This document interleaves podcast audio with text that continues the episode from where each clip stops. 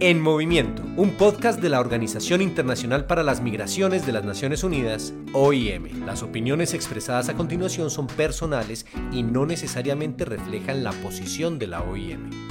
Bienvenidas y bienvenidos a un nuevo episodio del podcast En Movimiento. Mi nombre es Ángela Alarcón, soy encargada de contenidos digitales para la oficina de la OIM de Centroamérica, Norteamérica y el Caribe.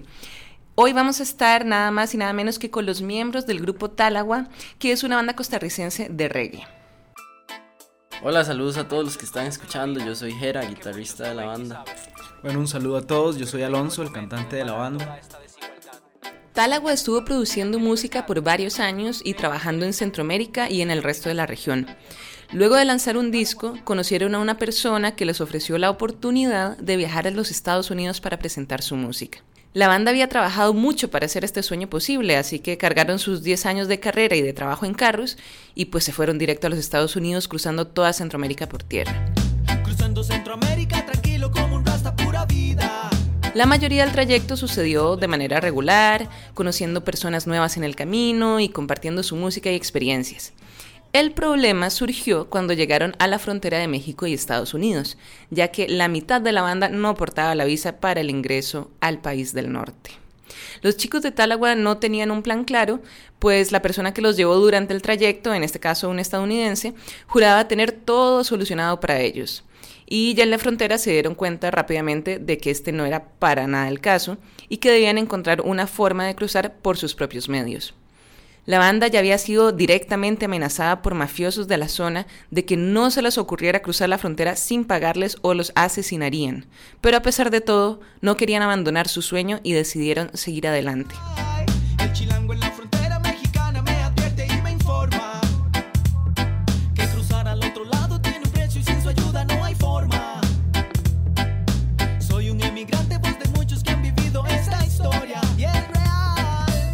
Retomamos su historia en la frontera de México, donde la banda se quedaba en un hotel de paso mientras ideaban un plan para cruzar. Decidimos entre todos salir ni muy de día ni muy de noche, o sea, como salir con la luz suficiente para ver por dónde íbamos hasta llegar al río, pero que la noche nos topara antes de cruzar o cruzando para que a la hora de estar del lado de los Estados Unidos no hubiera tanta visibilidad. Ese era un poco el plan. Sí, hubo un momento en el que, digamos, yo noté que no seguimos el camino que habíamos hecho eh, horas antes y ya ahí cambió todo, ya ahí otra vez andábamos sin planes, sin saber qué hacer y nada más huyendo y huyendo sin saber muy bien de qué. Eh, andábamos entre matorrales, en un toque cruzamos el río como que en un lugar donde no era, donde tuvimos que escondernos unas horas porque empezaron a pasar los helicópteros y los drones. Entonces nos escondíamos así como con la maleza de alrededor. Eh, y fue toda una travesía. Pasaron bastantes horas, ya era muy de noche y ya estaba un poco todo más calmado, entonces seguimos adelante tratando de cruzar hasta que llegó el punto en el que nos tiramos todos al río y un compañero que no sabía nadar sintió como quizás se asustó con la profundidad del agua porque lo tapó y otro compañero lo tuvo que sacar y ahí fue donde, o sea, hasta ese momento, hasta que la vida de alguien corrió peligro, así, en, porque la vida de todos corría peligro en todo momento, pero hasta que uno realmente sintió que otro casi se nos podía morir, fue hasta ese momento en el que ya dijimos, no, hasta aquí no, no vamos a seguir. Y decidimos regresarnos al mismo hotelito que te cuento donde estábamos y pasar otra noche ahí. Y en la mañana siguiente, ¿verdad? Cuando estamos ahí en el hotel ya tratando todavía de, bueno, de asimilar todo lo que pasaba, nos tocan la puerta y ya nos daba miedo abrir, pero bueno, igual abrimos y era el personaje, es el norteamericano que nos quería, bueno, que siempre había estado ahí con nosotros y nos dice que no, que, que, que debido a que por nuestros medios no lo pudimos hacer, que él ya traía nuevamente una solución a todo esto. Entonces nosotros ya muy muy obstinados, muy aburridos, muy tristes, a la vez cansados, o sea, ya uno ahí tenía justamente todos los sentimientos, por ahí aparecían, exacto. Entonces decíamos, de no, o sea, definitivamente, vamos, vamos, o sea, a la de menos en esta sí la, sí la trae y no le vamos a hacer caso. Entonces salimos del hotel, pasamos por, llegamos a la frontera mexicana, no entramos a la oficina, no hablamos con nadie, pasamos por enfrente de la frontera mexicana como si fuéramos los dueños, ¿verdad? Sin hacer la salida. Sin hacer salida, sin enseñar documentos, nada, pasamos por el frente, o sea, creo que hasta saludábamos, ¿verdad? A los oficiales, nadie nos decía nada y nosotros, claro, ma, este mae la logró, qué bien. Pasamos el puesto fronterizo mexicano y comenzamos a cruzar un puente que es el puente, ¿verdad? El, de los indios. Del, del, río. Del el río, que era, eran, podían ser que como unos 500, no, 300 metros, o sea, era un puente, un toque extenso. Entonces, vamos caminando y cuando ya vamos por la mitad del puente, resulta que el man nos dice, ¿y qué le van a decir a los norteamericanos, a la policía norteamericana? Y nosotros, mae, ¿cómo? ¿Qué le vamos a decir de qué? Y sí, ¿cómo les van a explicar que ustedes vienen conmigo y que, y que están pidiendo un asilo, un refugio y que entonces que vamos a entrar y que no sé qué? Nosotros, mae, ¿cómo nos va a decir esto a medio puente? Vea, ya nos vieron, nos están esperando casi que con los brazos abiertos. No nos puede decir esto, man. Entonces el man, según él también, ¿verdad? En sus, en sus planes, dice, wow, digan que, entonces vamos a decir que a ustedes los asaltaron ahí en México y que como estas zonas son zonas muy peligrosas, que ustedes vienen a pedir este, ayuda y que entonces yo como ciudadano norteamericano los, los vengo a proteger y que yo soy el que les va a dar la cara por ustedes y que yo los voy a ayudar en todo. Bueno, en un momento nos ya no nos quedaba de otra, ¿verdad? Dijimos, sí, ese es el plan. ok, está bien. Entonces, apenas ingresamos a las oficinas, eh, el man se acerca y, intenta interceder por nosotros, pero claramente los oficiales están preparados y ese tipo de historias le suceden, me imagino que a cada segundo, y de una vez le dicen, vea señor, primero que todo, denos los pasaportes de todos ellos, usted no tiene por qué tener los pasaportes de ellos, número uno, y número dos, córrase, vamos a hablar con ellos, no nos interesa saber nada de lo que usted diga. Entonces, eh, nos entrevistan a todos, y resulta que cuando salimos todos de la entrevista, de ya el norteamericano no estaba. o sea, se desapareció, ya nadie lo conocía. Preguntamos, ¿y qué se hizo él? Ellos mismos nos decían, no, si apenas ustedes comenzaron a ser entrevistados, él se desapareció, dice. Él se fue, porque ya ellos claramente lo tenían, ya lo habían, ya lo habían detectado, que era una persona que, pues, que no llevaba buenos planes.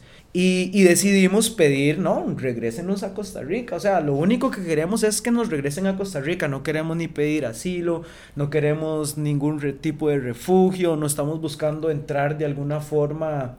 Eh, no queremos nada más que regresar nuevamente a Costa Rica.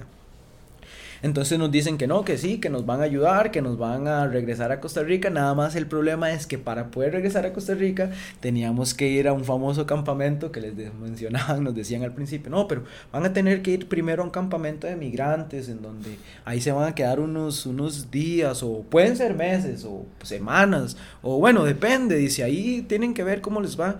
Y, y, los vamos a regresar a Costa Rica. Entonces, de, cuando nos damos cuenta, estamos nos tienen esposados, brazos, cintura, eh, pies y montes en un camión, en un, en un bus y nos llevan a este famoso campamento que entonces ahí nos tienen por 22 días y ahí también conocemos infinidades de historias, vemos infinidades de personas que, que nos cuentan un montón de cosas que realmente uno se queda con la boca abierta, o sea, uno dice, yo me imaginaba que esto era algo, algo, algo salvaje, peligroso, pero hasta que usted escucha las historias de todo lo que le cuentan, personas que vienen de África, personas que vienen igual centroamericanos, o sea, de todo lado, te cuentan historias que vos decís, uff, realmente nosotros, eh, pues por dicho estamos aquí contando nuevamente lo que nos pasó, pero si hay gente que dice, man, yo venía con, con amigos, familiares y, y estoy solo, o sea, quedé solo. Y al poder regresar con vida, nos, nos sentimos con ese compromiso de, de, comunicar todo este tipo de cosas porque pues las personas tienen que saber que no es el medio para, para realmente cumplir sueños y metas. O sea, realmente siento que, que, que ahí abrimos los ojos y, y, logramos ver la realidad de lo que una migración irregular este, tiene. Alonso, que es el cantante de la banda, cuenta que un día empezó a escuchar una de las canciones del grupo allí en el lugar y creía que se estaba volviendo loco. Pero dos hombres que trabajaban en el centro de detención lo llamaron, señalaron un video de Táloga que estaban viendo en internet y le preguntaron si era él el que cantaba. Alonso les dijo que sí, y los hombres le pidieron que cantara para demostrarlo.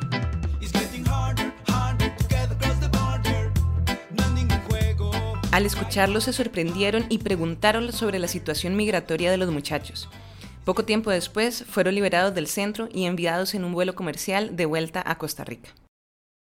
Ustedes cuando estaban acá, me imagino que alguna noción tenían de que, de que podían haber algunos peligros. ¿Qué era lo que ustedes sabían? ¿Cómo fue como ese proceso de, de decir, mira si hay estos peligros, pero yo creo que los puedo pasar? En realidad no nos, no nos informamos bien sobre peligros en específico. No. Simplemente vimos casos exitosos. Del MAE que presenta las noticias, del MAE que entrena perros, del... De, de, o sea, vimos un montón de casos exitosos y casi que solo eso. Porque además íbamos con la, con la seguridad de que el gringo era el que sabía con quién y por dónde pasar. Entonces solo vimos los casos de éxito porque en un principio, o al menos estando aquí, estábamos con esa venda en los ojos de creer que era tan sencillo como él no, nos lo exponía. Cuando ustedes ya regresan a Costa Rica, ¿cómo hacen para retomar sus vidas, para, bueno, también este evento tan difícil para sus familias, ¿verdad? Y también como para volver a trabajar como grupo, ¿cómo fue un poco ese proceso? Para mí poder eh, regresar a Costa Rica y, incorporarme a la vida normal que llevaba fue demasiado difícil. O sea, fue, fue tan, tan, tan complicado para mí que, como les digo, yo pasé, creo que par de meses en que yo no quería ni siquiera contestarle las llamadas a nadie de ellos, no conversaba con nadie, trataba de no salir de mi casa, no quería que nadie me preguntara, hey, man, no era que usted estaba en Estados Unidos por eso yo realmente agradezco demasiado a la OIM porque fue un proceso muy difícil y hasta que llegamos acá yo logré, logré entender, digamos, por qué había vivido todo eso y qué era lo que seguía después de eso, porque yo decía, man, ¿qué voy a hacer cuando regrese a mi país? O sea, ya yo no quiero nada de lo que sé hacer, entonces tengo que ser otro nuevo y, cómo voy a hacer y la OIM me dice, no, usted puede seguir en lo suyo, nada más que ahora lo va a hacer de una forma correcta, en donde su experiencia va a servir para informar. O sea, sí nos, nos, nos marca la vida al 100%, o sea, realmente los sueños de banda y las metas de banda siguen, pero después de esa experiencia le damos, le damos una forma más ordenada, una forma más segura, una forma digna ya. Realmente creemos en que los sueños hay que ir a buscarlos, pero de la forma correcta de verdad agradecerles de corazón el tiempo, esta vez y todas las veces anteriores que, que han estado aquí hablando con la OIM, contando su historia. Le quiero compartir también a, a, las personas que nos están escuchando que aparte de este podcast hay por lo menos dos productos que sería buenísimo si quieren conocer más de, de la historia de Talagua y su proceso de migración. Uno es un documental que lo pueden encontrar en YouTube que se llama La fábula del león y del coyote. Eh, una banda con prisa pero sin visa. Y luego un cuento que se llama igual, un cuento infantil, La fábula del león y el coyote, con unas ilustraciones preciosas, que está tanto en español como en inglés, en un mismo libro, que puede también servir un poco para, para, para contarle estas historias a los niños, ¿verdad? Y, y que puedan eh, irse acercando al tema. Y bueno, para entender un poco mejor esta situación que, que le pasa a los chicos de Táloga a lo largo de su camino hacia Estados Unidos. Estamos aquí con la especialista técnica del Programa Regional sobre Migración, un programa que abarca tanto Centroamérica como el Caribe, Graciela Inser. Y Graciela nos va a estar contando un poco sobre la migración irregular. ¿Cuáles son otros potenciales peligros que hay en esta ruta entre México y Estados Unidos o en todo caso en toda nuestra región de Centroamérica y el Caribe? Hay, hay, varios riesgos asociados a, sobre todo, la migración irregular. Muchos tienen que ver con las características físicas y geográficas que encontramos en nuestra región, en donde tenemos ríos que son bastante peligrosos, bastante grandes, que deben cruzarse para no pasar por las fronteras oficiales. Hay desiertos en donde bastante gente muere incluso. También se utilizan formas de transporte pues de manera muy peligrosa. Por ejemplo, la gente viaja encima de los trenes por trayectos bastante largos, pero también hay, hay mucha violencia en la región, es decir, hay presencia de pandillas, hay presencia de maras, eh, las personas cuando migran de forma irregular se exponen a que les roben, eh, no sé, a que los golpeen, incluso a que sean asesinados, o sea, eso, eso sí sucede con alguna frecuencia.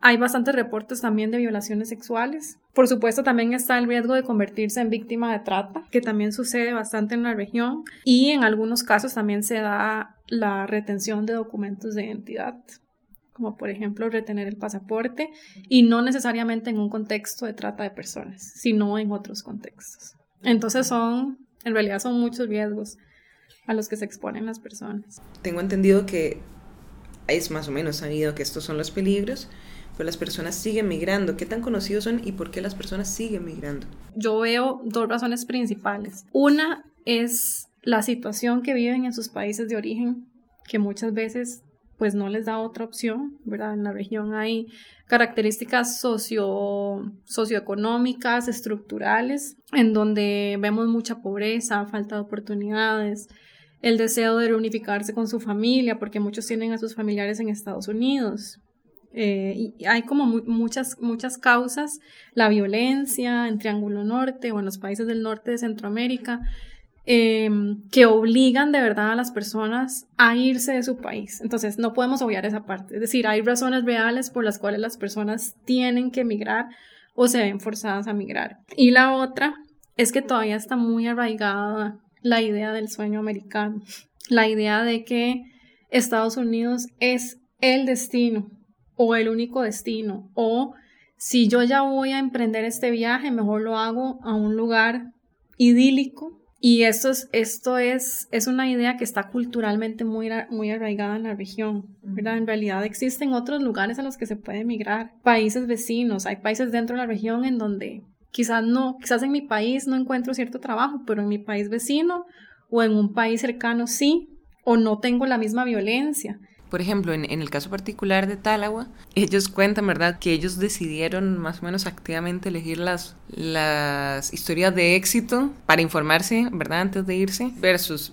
otras posibles versiones de, lo que podría ocurrir en el camino, ¿verdad? ¿Qué papel juega entonces en, terminar de convencerlos el, presunto coyote eh, y cuáles son como las técnicas que utilizan estas personas que intentan traficar personas entre, entre países para convencerlos de que sí, de que es una buena idea? Ellos lo que hacen básicamente es un marketing de la migración irregular, ¿verdad? Lo venden como una verdadera solución y, esto de, la migración irregular es un poco como, la lotería, ¿verdad? Las, las probabilidades de que sea exitoso son muy pocas, pero las pocas eh, experiencias de éxito que existen y que a veces son muy buenas son suficientes para mantener este ideal activo. Comprendo que existen muchas situaciones en las cuales las personas se ven forzadas a migrar. Esto no lo podemos obviar y además la migración es un derecho. Sin embargo, si van a emprender el proceso migratorio o un, viaje de este tipo, es mejor que lo hagan de forma regular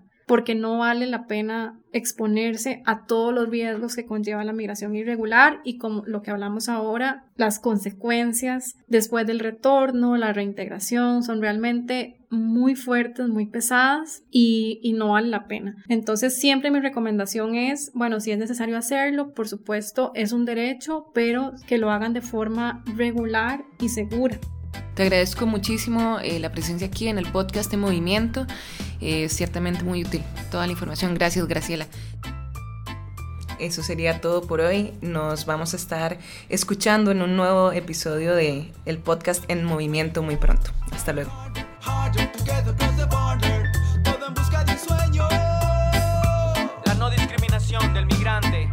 Con la igualdad son necesarios para proteger los derechos humanos. Porque la lucha nunca para y aquí estamos para decirles que el mundo es de todos.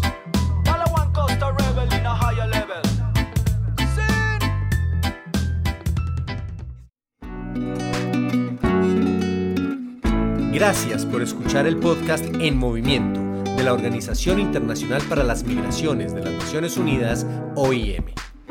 Pronto regresaremos con una nueva edición. Para más información sobre migración en Centroamérica, Norteamérica y el Caribe, le invitamos a visitar www.rosanjose.iom.int o a seguirnos en nuestras redes sociales.